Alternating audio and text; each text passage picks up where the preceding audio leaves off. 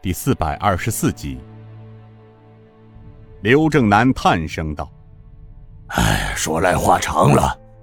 自晚辈经师兄推荐到宛城做了一名捕快之后，深得原宛城知州刘文林赏识信任。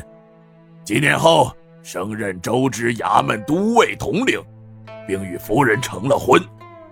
夫人本家也姓刘，在宛城也是有名的大户人家，在城东南街有一处产业。”平时靠租金过活，而我平时在督府衙门里做事，在下身边除了一位七十高龄的母亲，还有一个未出阁的妹妹在闺中。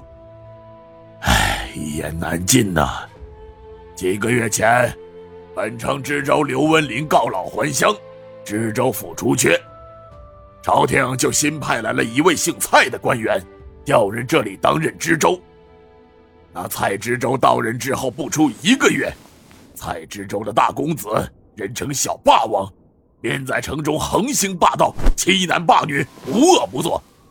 我刘正南身为一方司法官员，怎能无视这种狗仗人势的禽兽在宛城横行霸道呢？唉，怎奈这小霸王仗着他老子是知州，在宛城胡作非为，因此几番制止他为恶后。便得罪了这位衣冠禽兽。后来，他就把目标转向我妹妹和刘家家产。哎，刘叔，且慢！你说宛城新调来的知州姓蔡？啊？尹建平又问道：“他是不是叫蔡兴敏？原来官居江州知府的蔡兴敏，他有个儿子叫蔡兴，自称小霸王。”呃，对对对对，他是叫蔡兴民，儿子也叫蔡兴，人称小霸王，但他原在哪里做官，在下就不知道了。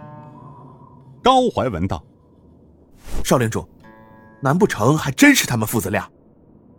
大概又是他们父子没错了。”恩公，你们认识吗？雅叔东国雄笑道：“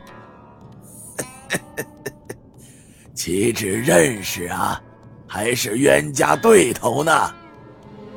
唉，一个曾被我家少谷主罢官收监的江陵知府，如今摇身一变，怎么又成了宛城知州啊？还有，那小霸王不是被判充军云南做苦役去了吗？他怎么又回来了？是啊，按大明律法，他父子当腰斩，没想到。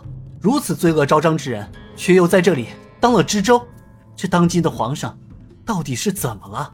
难道连晋南王他们也不知道？少谷主，这朝廷中事变幻莫测，一人得道鸡犬升天。那太师张权、刘延昌、段其坤不是这样吗？他们哪一个不是罪不容诛、恶贯满盈之徒啊？这新太子一册封，这些人一个个被太子释放出来，有的还官复了原职。有他们如此，这蔡兴敏又算什么？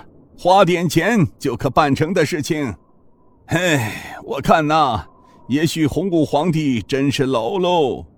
小兄弟，你当知道，皇帝放出的话，晋南王找你，这其中的深意，真乃用心良苦啊。尹建平站起身来，在房中来回走动，仿佛在思考着什么。他走到窗前，信手推开窗子，一群信鸽带着哨子从天空飞来，发出锐耳的声音。他长长的叹了口气：“悠悠无心，奈我河山乱世，鬼魅妖娆地，我辈怎任行？仗剑一挥就还世人清平。”五哥，九哥。劳驾两位哥哥到城中一行，我想知道他蔡氏父子现居何处。是少公主。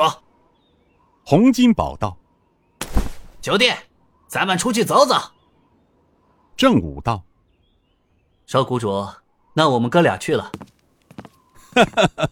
少谷主可是动了杀心喽。刘老爷子并非平儿是个嗜血之人，像蔡氏父子两人，实乃人中禽兽。官场中的鬼魅，此两人不除，宛城百姓又徒增冤魂，扰我大明清平世界啊！哎，这乾坤朗朗，官场腐败，如野草春风，出之有增啊！洪武帝虽有整肃之见，但无用剑之人啊！你平儿兄弟虽怀济世之才，无奈怎凭一人一剑，难当人间不平事啊！刘老爷子说的是，但此等朝廷奸佞，除一个便少一个，仅是举而已。可惜呀，洪武皇帝已近垂暮之年，否则身边有晋王、定襄王，再加上兄弟你，老朽想用不了十年间，定能官清民富，乾坤朗朗。小兄弟，看来老朽又要往这里的丐帮分坛走一趟喽。哈哈，刘老爷子和平儿想到一处了，有劳了。刘老爷子，看来平儿还得劳驾您走一趟，请这里丐帮分坛的人打听一下小霸王蔡兴的行踪，越快越好。香儿道：“还是我陪爷爷过去吧，我认得蔡兴那小子。